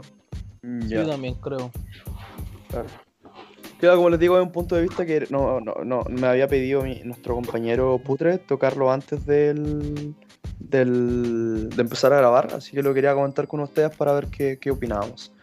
Eh, claro, o sea, esto obviamente deja una mancha grande en, en- en el, en el historial de Guardiola, porque obviamente hay mucha gente que va a decir, eh, oye, tuviste todo para ganar y no ganaste. Eh, no sé, hay mucha gente que va a decir que sin, que sin el Barça no gana Champions. Y bueno, yo creo que eso al final va a ser una conclusión que se tiene que sacar cuando, cuando ya Guardiola se retire. ¿me? Exacto, cuando ya Hay- se hay que retire ver- va a hay que ver. si fue. Por ejemplo, no sé, Claro. compara con lo de Zidane, que no, es que Zidane es mejor porque ganó tres Champions. Sí, pero solamente la ganó con el Real, pues, entonces no es un, una comparación sólida decir como, no, es que solamente la ganaste con un equipo. Se tiene Claro, que es hablar, como- es no, solo, eh, lo que se podría comparar es el Guardiola del Barcelona y el, el- o sea, perdón, el Barcelona de Pep y el Real de Zidane, porque claro, son, son un solo equipo. Pero claro, pues, Zidane no ha experimentado en ningún otro equipo. Ahora quizás se vaya a otro equipo porque si no me equivoco ya está confirmado que se va. Sí, no, no, Eh, oficial, se ya fue. se fue, sí. es oficial, ya perfecto. Sí. Entonces, claro, ahora quizás podremos ver a Zidane en otro equipo para ver eh, cuál es el rendimiento, porque mal no le fue con el Real, ¿me cachai? Ganó No, tres no. Champions, una liga, Sí, Dos no sé si ligas, una o dos ligas, dos ligas. dos ligas, una Entonces, no es malo, ¿me cachai? O sea, no, no es malo. Ahora hay que ver cómo le irá con otro equipo, hay que ver qué tan dominante es, hay que ver qué, cómo es el estilo de juego. Y en el caso de Guardiola, claro, yo siento que eh, es, es un capricho, lo habíamos dicho en capítulos anteriores, es un capricho, pero yo siento que siempre me va a quedar el, el- la- el gusto de querer ver a Guardiola con un equipo medio.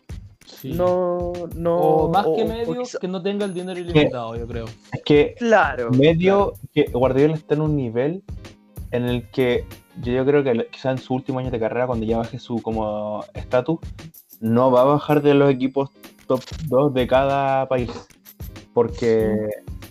Por Porque. el palmarés, po. por- o sea, por, porque. O sea, Guardiola, por, ¿por qué el Guardiola se iba a entrenar al Fulham? O a entrenar al, al, al Leganés. O al, Claro. al Schalke 04. Claro, no, no, no O tiene sea, pa' qué, no- No tiene para qué porque no lo van a llamar porque es como eh, el, eh, va a llamar el director deportivo, oye, a la gente de Guardiola dice, oye, eh, ¿de quién llama? Del Schalke 04, chao, lo corta. Sí. No le interesa. claro, no le no, interesa y esos equipos saben que no, no están al nivel de, de lo que puede dar Guardiola. o más que nada, siquiera para pagarle el sueldo, Por favor, o sea, Claro, entonces es un poco, o sea, el morbo sí, a ver cómo, cómo Claro, por eso, digo que, por eso digo que es un capricho, ¿me cachai? No es, no es necesario. Pero es como. Me, me gustaría ver eso, ¿me cachai? Por ejemplo, no sé, pues tomar. Que Guardiola toma el Tottenham, ver cómo le va. es un equipo que tiene presupuesto, tiene plantilla. Habría que ver cómo le va, ¿me cachai? Ahora el problema es que probablemente no se va a ir, pues, ¿me cachai? Porque en el City, como, como lo dijo el Josué, tiene de todo, pues, weón. No tiene para qué irse, o sea, no, el weón no, no hay nada en el City que le falte. Y la Champions, claro, el weón ya tiene Champions. Entonces Guardiola no, no está el- preocupado. Ni siquiera el Barça le podría dar algo mejor a él como, como institución. Incluso, No, claro, y estando pena, ¿no? incluso- Weón. incluso estando el propio Laporta, que es como el valedor máximo que tuvo, ni siquiera como un Laporta estaría tan cómodo. Claro. Así que, no sé. Eh, bueno chicos, ya estamos llegando al final del capítulo. Eh, fue un capítulo muy bueno, en verdad tuvimos mucho análisis. Eh, en verdad, ¿qué se puede concluir? Chelsea, justo ganador. Manchester City lamentablemente eh, quedó al debe quizá, se podría decir. Eh, planteamiento raro de Guardiola, no malo, pero raro, porque no era lo que estaba acostumbrado. Y Eso yo creo que se intentó- traicionó a intentó- él, como traicionó a su forma de Claro. juego. Sí. Claro, Eso, yo creo que eso es lo más reprochable, como se trae. No fue Guardiola. Y lo que hablábamos fue- el otro día, pues también con la final, pues, lo que decía el Potro, creo que había hecho Bielsa alguna vez. Podéis perder las finales que sea y que te hayan pasado por encima o por una circunstancia, pero pierdes jugando como sabéis, no perdáis como un equipo distinto. Claro, claro, efectivamente. Efectivamente. Eh, bueno, chicos, eh, Josué, ¿algún saludo? Eh, yo creo que a mi mamá. Mamá, por Oh. favor, escucha esto. No, no, pero gracias a ustedes por, por la confianza. Ah, me la besaba. Mamá, por favor, vuelve. Pero bueno. Ya, eh, no, Eh. darle a ustedes por, por la confianza, a pesar de ser jugador 13. Pero eso estuvo muy bueno. eh, me gustó el análisis, me gustó eh, la química, así que eso. Saludos a todos y escúchenle, suscríbanse. Síganle el ritmo. Lindo. Eh, Tomás, ¿algún saludo? En este que Antes ya de dar un saludo, quiero capítulo? dar un, quiero dar un asterisco también. mis felicitaciones a toda la comunidad en Chile del Brentford que logró ascender a, pre- a Premier hoy día antes de la final de la Champions. Ah, ¿verdad? po, que le ganó Claro, va a 2-0 jugar- al Swansea. Sí, va a jugar Premier el tercer ascendido. Claro, va a jugar, va a jugar Mm. Premier League por primera vez en su historia. Sí, un equipo que tiene un proyecto muy interesante. Yo encuentro que si quieres seguir un proyecto así como de un equipo no tan ganador, así como que viene de abajo, el, el Brentford es un equipo que de verdad tienes que seguir. El año pasado se quedó a puertas de clasificar a los playoffs por el mal final de temporada más que nada. Que ahora Claro. clasifican a playoffs, lo ganan 2-0, goles de Ivan Antonio, un delantero que yo creo que en Premier la va a romper mínimo 10 goles, lo digo ahora. ¿Quién? ¿Quién? Ivan Tony, el delantero de Ivan Tony. Sí.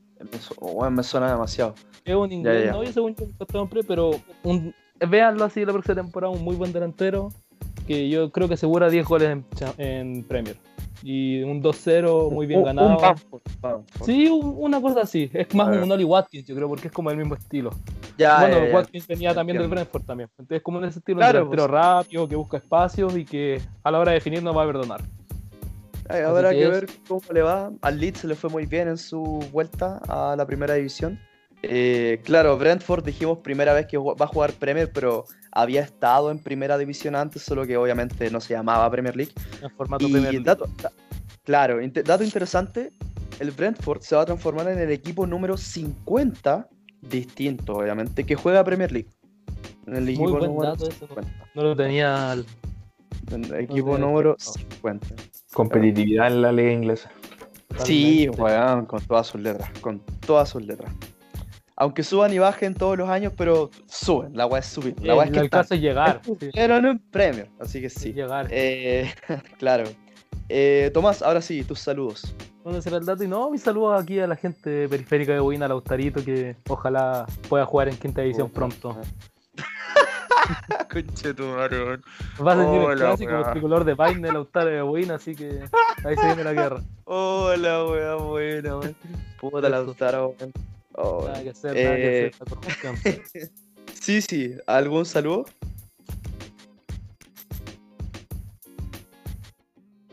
Sí, sí. Aló. Sí, sí murió. No, Oh, no quieres saludos esta vez. Eh, espera un poquito, espera un poquito. Calma, espérate, ahí. Ya ahora sí, Juan, ahora sí. Ahora sí. Bueno, cabros, un saludo acá a mi compa Carrot que me está prestando el micrófono. Y no ese micrófono, así que ustedes tranquilos, yo soy Edgar. Después de lo de Werner, no sé, ah, yo dudo. Cállate. un saludo, al- obviamente, al, a los cabros acá que se la bancaron Brigio, al Tomás, al Josué, que weón, siendo parche, hacen más que los otros conches su madre. Con todo cariño, con todo cariño. Nada, mentira. Y- y un saludo- y- no, y un saludo al, al Purre, al Pato, al Cabezón que no pudieron estar hoy día, pero, pero son parte del team. Así que un saludo a todo el team y a la gente que nos escucha. Y obviamente a Colo Colito, papá. Bueno, están los saludos de, de, de, de Dieguito.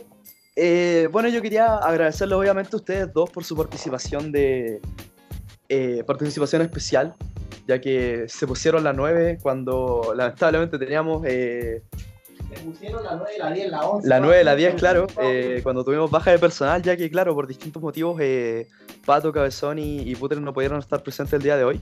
Pero claro, les mandamos un saludo tremendo a ellos. Les agradecemos, cabros, en verdad su participación, se pasaron. Eh, saludo al Diego, que probablemente se va a tomar toda mi- todo el copete que tengo acá en el depa, weón. ¡Oh, sí! Y claro, obviamente, mandarle un saludo a la gente que nos escucha, en verdad, no, no, les agradecemos mucho el apoyo, ya estamos eh, rondando las 600 visitas en total de reproducciones, así que en verdad estamos, estamos muy felices, weón. ¿Cuál plata, weón? Ojalá nos pagaran por esta weón, hermano. Ojalá, weón. Eh, o sea, debería llegar plata, pero hasta ahora no ha llegado nada, pues, weón. Hoy no ha llegado nada, culiado, no, no nos llega plata, weón. Eh, claro, mandar un saludo a la gente que nos escucha, mandar un saludo al Pudre, al Pato, al Cabeza. eh, un saludo a nuestros fans en Emiratos Árabes Unidos, weón. Todavía no sabemos quién chuchas son, pero, pero están en las estadísticas, weón. Y bueno, cabros, si ustedes nos quieren seguir en redes sociales, somos arroba eh, cc-sports chile en Instagram. Están nuestros Instagrams personales en la página. Hoy día obviamente postaremos a nuestra historia los Instagram de nuestros participantes sorpresa o especiales, como ustedes quieran llamarlos. Eh, y nos estaremos viendo en un próximo episodio. Chao, chao. Adiós. Adiós.